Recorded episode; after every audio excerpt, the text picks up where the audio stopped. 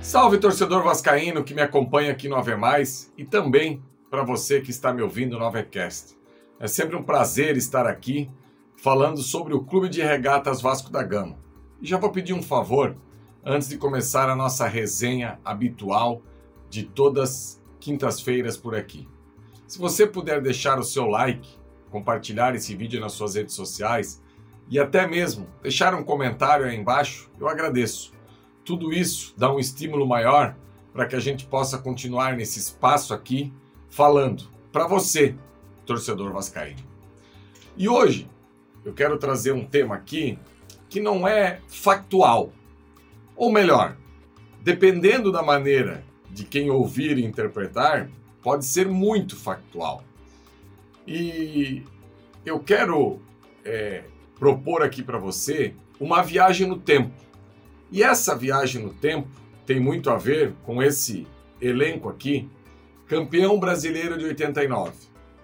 Para quem acompanha o Jean, tanto nas redes sociais como na Atenção Vascaínos ou aqui no Ave Mais, sabe o quanto que o Jean gosta dessas resenhas do futebol de outras épocas. De quanto que eu gosto de ser saudosista. Talvez porque remeta muito à minha infância e na minha infância, é, muitos jogadores eram super-heróis.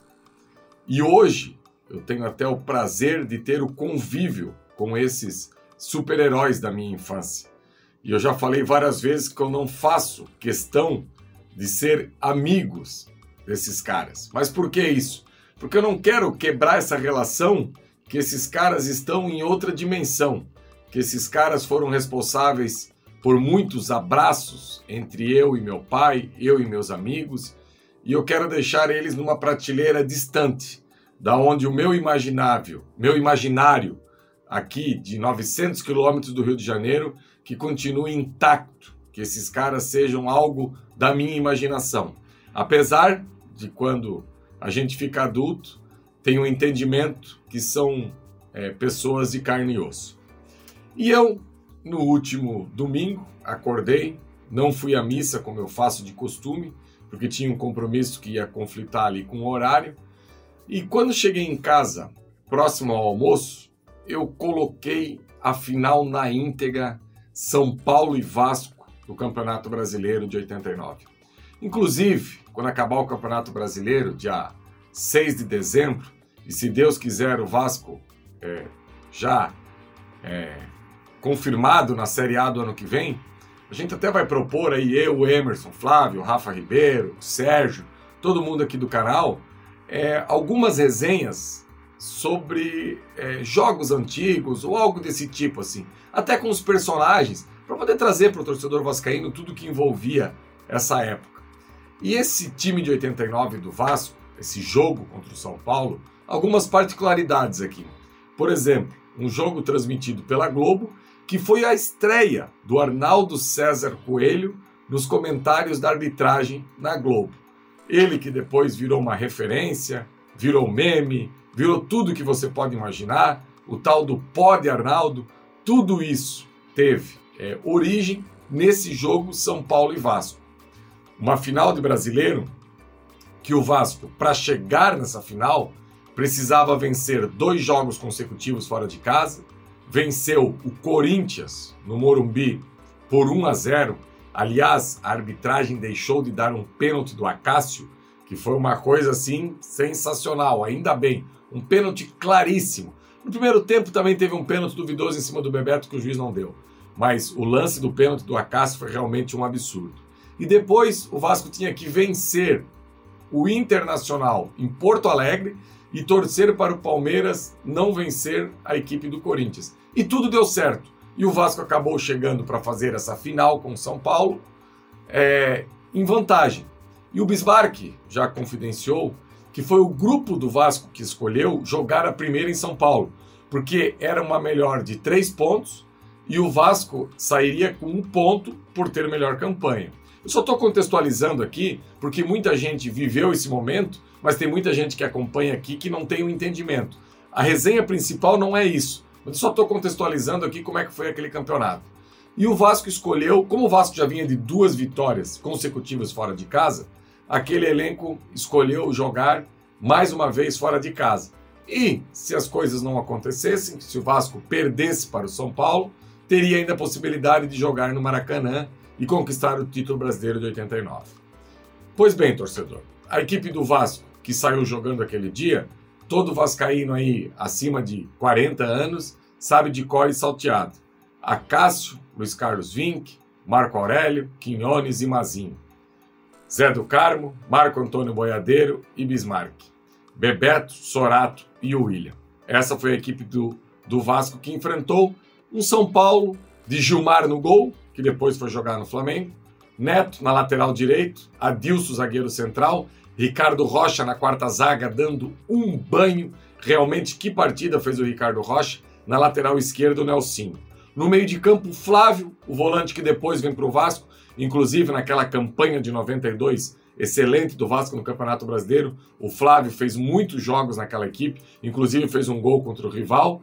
E daí, dois meias que tinha a equipe do São Paulo. O Bobô, que veio do Bahia, campeão brasileiro de 88, e o Raí, que começava ali a escrever a sua história no São Paulo. Na frente, o São Paulo tinha o Mário Tilico, que era o artilheiro da equipe naquele campeonato, com seis gols, o Nem, centroavante centralizado, e o Edivaldo, o tal do ponta esquerda, que era muito bom jogador. Então, essas eram as, as escalações das duas equipes para aquela final. E agora eu vou entrar aqui na verdadeira resenha sobre esse jogo. Trazer para o Vasco atual a questão do Paier. Se você, torcedor, tiver a possibilidade de assistir esse jogo novamente, talvez foi taticamente a melhor partida que o Bebeto tenha feito com a camisa do Vasco. E com certeza, tecnicamente, foi a pior partida que o Bebeto fez com a camisa do Vasco. Agora, o que que o Nelsinho fez naquele jogo? É, o futebol ali na década de 80 tinha muito o 4-3-3. Era um primeiro volante, meia direita, meia esquerda, ponta direita, centroavante e ponta esquerda. E o São Paulo basicamente era isso. Um primeiro volante, o Flávio, Bobô pela direita, Raí pela esquerda. Na frente, o Mário Tilico, que era ponta a ponta, o Nenho centroavante centralizado e o Edivaldo ponta esquerda. E lá atrás, o São Paulo tinha um lateral esquerdo que era muito bom jogador, ídolo no São Paulo, mais de 500 jogos com a camisa do tricolor paulista. Com certeza está aí no top 5 dos jogadores que mais jogaram com a camisa do São Paulo, convocado para a seleção brasileira. E o Nelsinho, sabedor que o Nelsinho do São Paulo era tão bom jogador, principalmente no apoio, ele desloca o Bebeto para a ponta direita. Torcedor, isso mesmo. À época, eu tinha 10 anos e vi os melhores momentos desse jogo inúmeras vezes, principalmente pelas defesas do Acácio, mas nunca tinha pego esse jogo para estudar, para entender taticamente o que aconteceu nesse jogo. Esse jogo, o Bebeto praticamente foi o ponta direita do Vasco. Para quê? Para acompanhar o Nelsinho e também para fixar o Nelsinho, não deixar ele vir toda hora ao ataque, porque era um lateral com muita habilidade e muita força. Pelo outro lado, o Neto não era um lateral tão apoiador.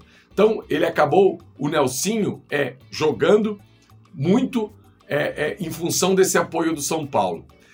E na lateral direita, o Luiz Carlos Vinck, durante o jogo todo, ele que cruza a bola para o Sorato. Se o torcedor tiver a oportunidade de assistir esse jogo, o Luiz Carlos Vinck no primeiro tempo passa em uma oportunidade e no segundo tempo passa quando é para passar. É muito efetivo, porque o Luiz Carlos Vinck ele faz quase que como um terceiro zagueiro nessa equipe do Vasco. Ele vem para dentro, com o Marco Aurélio jogando um pouco mais Quinones é, centralizado e o Quinones jogando pela, pela esquerda, com o Mazinho sendo outro lateral construtor. Aliás, tecnicamente, os dois melhores jogadores do Vasco nessa decisão foram o Marco Aurélio, que zagueiro moderno para a década de, de, de 80. Um jogador rápido, um jogador veloz, um jogador espetacular no um contra um. O jogo aéreo não precisa nem falar. Aliás, um jogador que nos dias atuais valeria ouro, porque é difícil você ter um jogador com tantos atributos como tinha o Marco Aurélio ali no final da década de 80. Principalmente nesse jogo de São Paulo, ele foi um monstro. E torcedor, o principal jogador do Vasco nessa final contra o São Paulo foi o Mazinho. Quem tiver a oportunidade, eu estou batendo nessa tecla para instigar você que está me assistindo a pegar esse jogo e assistir na íntegra. No YouTube tem lá o jogo inteiro. O Mazinho, nessa partida, ele não joga, ele, ele faz um recital. É uma aula de futebol. Nós estamos na era de gerar links com os melhores momentos de jogador para encaminhar para clubes, para empresários. Tivemos a era do DVD até pouco tempo atrás. O Renato até brinca, assiste o meu DVD. Enfim, o Mazinho, só dessa final, ele pode montar um DVD para ser vendido para o Real Madrid, para o Barcelona, para o Bayern de Munique, para a seleção do mundo, para a seleção de Marte. Impressiona como que o Mazinho, no enfrentamento defensivo contra o Mário Tilico, é, ganhou todas, um jogador muito rápido e com a bola nos pés, um verdadeiro absurdo. Um lateral construtor que hoje, nas mãos do Guardiola, seria um jogador assim de não sei quantos milhões de euros. Não por acaso, o filho do, do Mazinho teve tanto sucesso no futebol europeu. Eu fico imaginando o Guardiola esfregando as mãos se nos dias de hoje pudesse ter um jogador igual o Mazinho. Lembrando que o Mazinho foi campeão da Copa América nesse ano, jogando na lateral direita da seleção brasileira. Mas como o Vasco tinha o Luiz Carlos Vinck, ele foi para a lateral esquerda e foi um recital. Não à toa que o Vasco era chamado de Sele Vasco. Mas essa questão tática que eu quero trazer aqui para você, do Bebeto que foi para a ponta direita, quero trazer outra. O Bismarck, nesse jogo, inclusive quero até conversar com ele numa próxima oportunidade que a gente estiver numa live, de 8 a 10 carrinhos durante a partida, eu asseguro a você que o Bismarck deu. Uma é, é, é consciência tática do que o jogo pedia para ajudar Zé do Carme Boiadeiro, porque o Boiadeiro não era esse grande marcador, era muito mais um meia do que um volante, mas para ajudar nessa formatação para você não deixar Raí e Bobô jogarem e nem o Flávio, que era um bom jogador, iniciar a construção, o Bismarck deu um banho de raça, de vontade, um camisa 10, 10 que o Bebeto chega no Vasco não ganha 10, a 10 continua com o Bismarck, que numa final tem esse entendimento. Tem um lance da, da, da final, na lateral e direita do São Paulo, que o Zé do Carmo dá um carrinho, o William dá um carrinho e o Bismarck dá um carrinho. No mesmo lance, três jogadores do Vasco com a bunda no chão e, e, e nessa entrega para o Vasco poder sair de lá com o título. Agora, onde que eu quero chegar com essa resenha toda e vai gerar muito debate a gente por aqui ainda. A gente tem que parar com essa resenha fraca que hoje existe algum tipo de jogador que pode jogar só com a bola nos pés. Então, por isso que quando a gente bate tanto na tecla aqui, que para o Paier poder jogar nessa equipe do Vasco, ele taticamente tem que entregar algo, é porque há 30 e poucos anos antes, alguém para conquistar um título brasileiro já teve que ter essa consciência tática. O Bebeto, naquele momento, era o melhor jogador do Brasil. Foi o, o, o grande jogador da Copa América, ele junto com o Romário.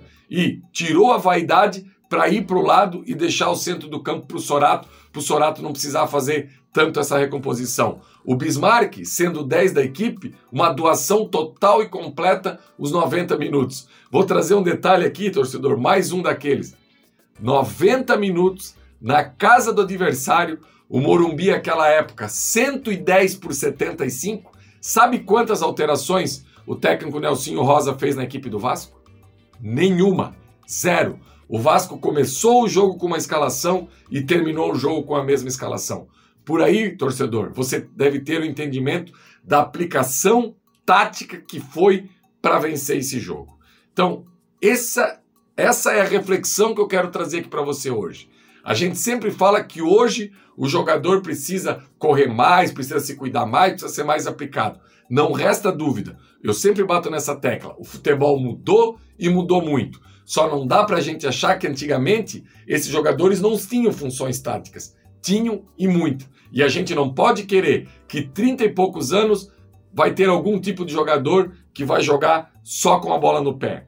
Você criar mecanismo, por exemplo, para o Paier, e eu já falei isso inúmeras vezes aqui, você colocar o Paier com dois volantes atrás, dois extremos e um centroavante, eu acho que hoje o Paier já pode ser titular da equipe do Vasco. É a minha opinião. Agora, ele pelo lado do campo, com poucas funções defensivas, correndo atrás do jogador adversário, eu não vejo o Paier nesse esquema. Lembrando que ele tem 36 anos. O Bismarck, a época que eu trouxe aqui, era um jogador com 19 20 anos, completamente diferente. Enfim, o futebol se faz com técnica. E hoje, com tão pouco espaço, se faz também com muita tática. Não tem jeito. Beleza, galera? Espero que tenham gostado da nossa resenha por aqui. Nem entrei na questão das defesas do Acácio, que daí era para mais 20 minutos de live. Mas eu quero propor isso para você. Se você gosta desse tipo de tema, analisar esses jogos antigos, ser um pouco saudosista desse nosso Vascão, deixe seu comentário aí. Nesse período de férias, a gente promete trazer para você aqui no Ave Mais, lá na Atenção Vascaínos, jogadores que foram protagonistas desse tipo de jogo, para a gente poder trazer e relembrar com alegria a história do nosso clube. Mais uma vez, deixe seu like, compartilhe nas suas redes sociais. E a gente se encontra novamente sábado de manhã, lá no Faísca Taon, no Atenção Vascaínos. E quero trazer um papo sério sobre o Orediano, só se acontecer alguma coisa de diferente. Senão a minha resenha no sábado no Faísca Taon é sobre o Orediano. Abraço, galera, e tamo junto.